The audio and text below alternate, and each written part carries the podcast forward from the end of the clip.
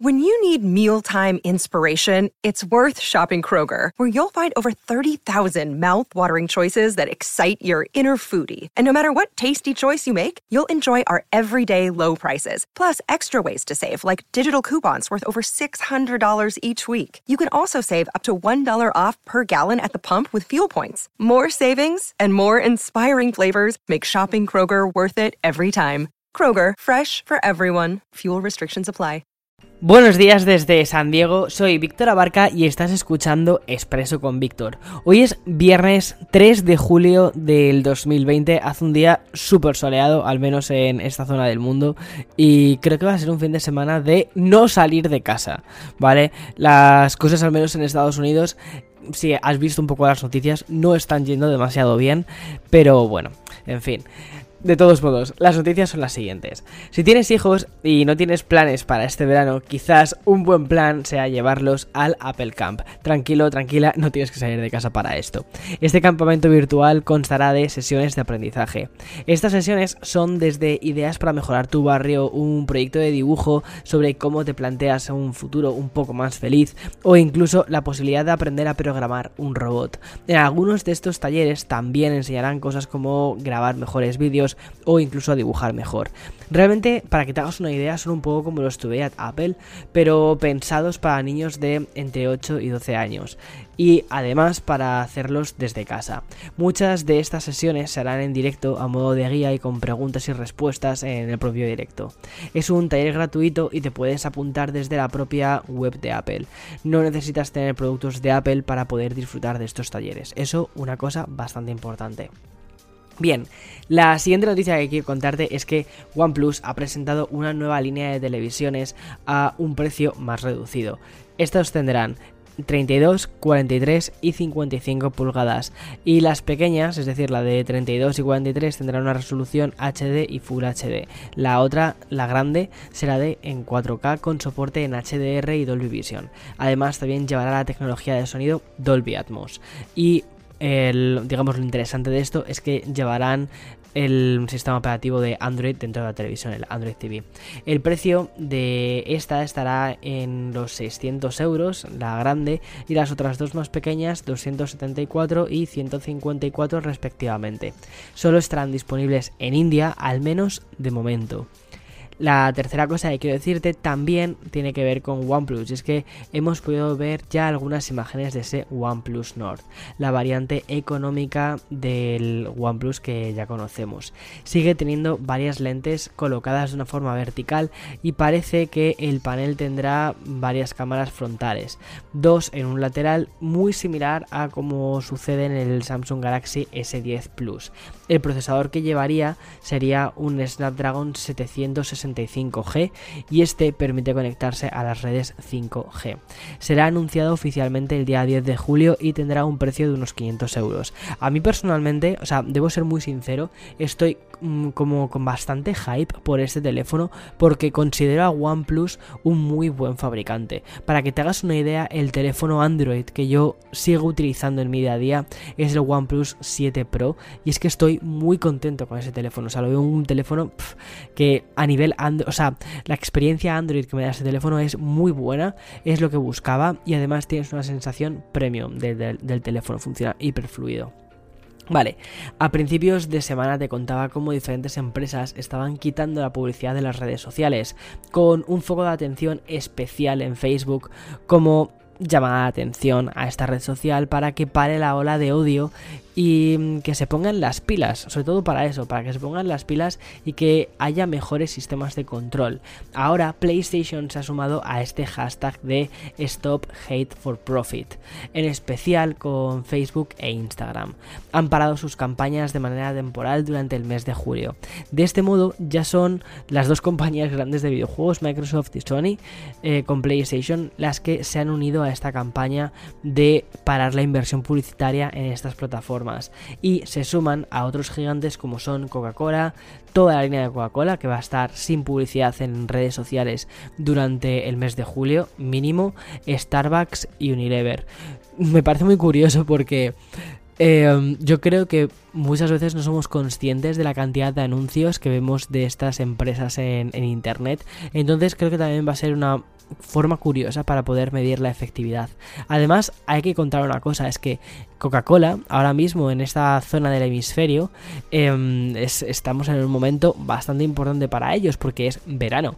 Y en verano es cuando el consumo de refrescos y de todo este tipo de productos se dispara una barbaridad. Entonces, veamos a ver un poco qué, qué sucede, qué sacan de todo esto. Pero pueden salir datos muy, muy, muy interesantes. Bien, el odio en las redes sociales puede traer consecuencias catastróficas. Es una de las cosas que está intentando luchar estas, estas compañías con esto de Step, Stop Hate for Profit. Incluso a un nivel individual, ya no solo como está sucediendo con este hashtag, que van más hacia, hacia un tema más racial, sino que también a nivel individual puede afectar muchísimo. Y así ha sucedido con Redful, que es el mejor jugador de World of Warcraft y del, del WoW, que se suicidó ayer a los 31 años. El streamer que contaba con un millón de seguidores en Twitch y jugaba al WoW o Hearthstone de vez en cuando, lidiaba con ansiedad desde hacía bastante tiempo, entre otras cosas por la exposición que está estaba teniendo en internet. Bien, y mm, esto me parece... O sea, esto es muy triste porque se ha generado una especie de cultura de, odio en internet y de comentarios negativos que la gente no es capaz muchas veces de ir más allá y ver que esos comentarios negativos se las estás haciendo al final a una persona. Y que probablemente todos estos comentarios negativos en la vida real probablemente eh, o mejor dicho perdona en persona no los harías. Sin embargo en internet sí lo haces. Y cada vez hay una diferenciación menor mm, entre vida real y no vida real o sea, vida digital o internet y lo que es mm, tu vida real, en el momento en el que te afecta a nivel personal. Y esto eh, creo que tiene bastante que ver con lo que te quiero contar ahora. Y es que justo ayer lancé un tweet en el que compartí un artículo de Engadget en el que denunciaba la posibilidad de asesinar a las personas trans en GTA V, después de que estén además muy mal representadas dentro del juego. Y mm, ya no solo es que creen una imagen ridiculizada de mm, estas personas, sino que ya para o sea, ya como colma, o sea, como gota que colma el vaso, es que encima puedes agredirles. Y eso, eso me parece que es muy triste. Este juego inicialmente salió en 2013 y probablemente el momento en el que se encontraba toda esta lucha por los derechos trans no es la misma de la que se encuentra actualmente en el 2020, que es donde estamos, y, o 2021, que será cuando salga el juego. Entonces, lanzar el juego sin al menos retocar los, los personajes, sin darles un trasfondo mm, más humano, que más hacia lo que están intentando buscar. Entonces me parece que es un poco, ya no solo ridiculizarlo, sino que es además una agresión. Y esto, este tweet que inicialmente simplemente lo dejé, o sea, el primer tweet fue sobre la parte del asesinato hacia este tipo de personas, la agresión física hacia este tipo de personas que, bueno, son NPCs, ¿vale? Es decir, o sea, entiendo, Víctor, es un juego, es un juego, sí, pero también la representación que se tiene en los juegos es muy importante.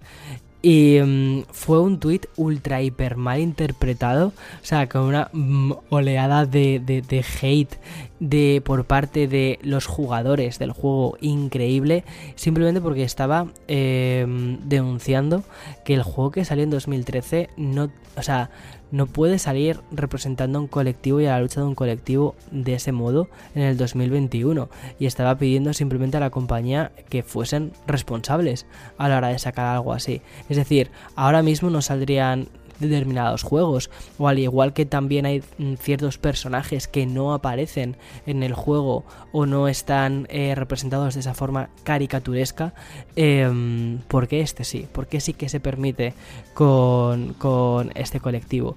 Y me ha parecido muy curioso eso, la gran cantidad de críticas que han llovido simplemente porque no han, o sea, se han preferido quedar en el primer tweet, en el primer tweet donde eh, denuncio el asesinato de, de estos NPCs, de estos personajes no jugables em, por parte del propio juego, ¿vale? Em, sin embargo, no han ido ni al artículo ni al segundo tweet en el que hablo sobre cómo estos personajes son tratados, cómo esta comunidad es tratada y representada en este juego. O sea, entonces, claro, es muy fácil quedarse solo con uno mm, ir a linchar a una persona solo por un tweet, solo por menos de 240 caracteres, porque tienes que restarles espacios y tienes que restarle eh, links y todas estas cosas. Entonces, en fin, por eso creo que es muy importante entender que cuando estamos escribiéndole a otra persona, eh, ya sea en Twitter o ya sea donde sea, estamos escribiéndole a una persona. Es, hay una persona detrás. En fin, me pareció curioso. Además que el artículo de Engadget creo que estaba muy bien hecho, estaba tratado desde una perspectiva del, respeto, el artículo que habían escrito eh, en, este, en, esta, web, y que además dejaba ver otros problemas internos dentro de una compañía con grandes brechas salariales y de desigualdades. Sin embargo, eh, todas estas compañías tan nuevas y compuestas de personas crecen y, bueno, en este caso se le pide responsabilidad a Rockstar, pero la semana pasada, por ejemplo, sucedió una cosa también bien importante en Ubisoft. Hace una semana la compañía lanzó una investigación para poder entender las protestas sobre acoso sexual que se estaban, que estaban eh, recibiendo algunos ejecutivos de la compañía. Hoy el CEO de Ubisoft eh, Yves eh, Guillemont ha decidido hablar sobre ello de forma pública y en lugar de esconderlo, en lugar de decir aquí no ha pasado nada, lo ha hecho de forma muy pública y además ha contado las medidas que la compañía va a tomar al respecto. Una de las cosas que harán será añadir una directora de diversidad e inclusión que responderá directamente al CEO de la compañía. O sea, yo creo que la diversidad en las empresas es algo muy importante porque es a través de la diversidad, es a través de los ojos de otras personas que tienen otras miradas completamente diferentes cuando podemos ir hacia un futuro donde nadie se sienta excluido, donde todo el mundo, o sea, no es crear un mundo de algodón en absoluto. De hecho, justo no va de eso, va de tratar temas que son incómodos para intentar buscar o crear un futuro en el que la gente se sienta más cómoda, pero para ello hay que em, tener conversaciones que en algunos momentos son incómodas. No sé, eso es un poco lo que, lo que yo creo respecto a esto. Disculpa que quizás en este, en este episodio estoy poniendo más opinión, ¿vale? Pero me parece importante además que al final una cosa que me ha sucedido es que no he podido controlar la, no he podido controlar la narrativa de mi tweet debido también a que la plataforma no me pertenece ya que tuve que hacerlo en diferentes tweets y estos no fueron leídos. Entonces ahora que esto es que esta plataforma la tengo yo, me la he ganado, eh, puedo controlar mi narrativa, puedo explicarme y por eso me parece tan importante esto. Y mm, es interesante todo lo que se está tratando aquí con, estos, con estas dos últimas noticias que te he dado, porque en las empresas de videojuegos existe muy poca diversidad. Esto es una cosa que no solo se denuncia en, Ubisoft, sino que cuando se, trata de hacer esto, se trata de buscar voces diferentes, muchas veces se hace de una forma muy caricaturesca y no termina de funcionar bien. Y por eso, como es viernes, quiero recomendarte una serie que es Mythic Quest. Mythic Quest es una serie que me encantó, está en Apple TV Plus y trata sobre mm, una mm, eh, desarrolladora de videojuegos que está desarrollando un juego de mundo abierto en el que puedes hacer lo que te dé la gana. Vale, eso está, es muy, muy, muy curioso. Es que es, es que es perfecto el ejemplo. Y esta empresa, en un momento dado, cuando quiere tratar una serie de ciertos temas sobre diversidad, lo trata de una forma muy torpe, muy torpe. Y creo que la serie retrata muy bien la forma en la que muchísimas empresas hacen todas estas cosas o toman ciertas decisiones. em, además que es una empresa cuyos em, o sea, cuyos guionistas han trabajado dentro de la empresa de, los videojuegos. O sea que me parece bastante curioso.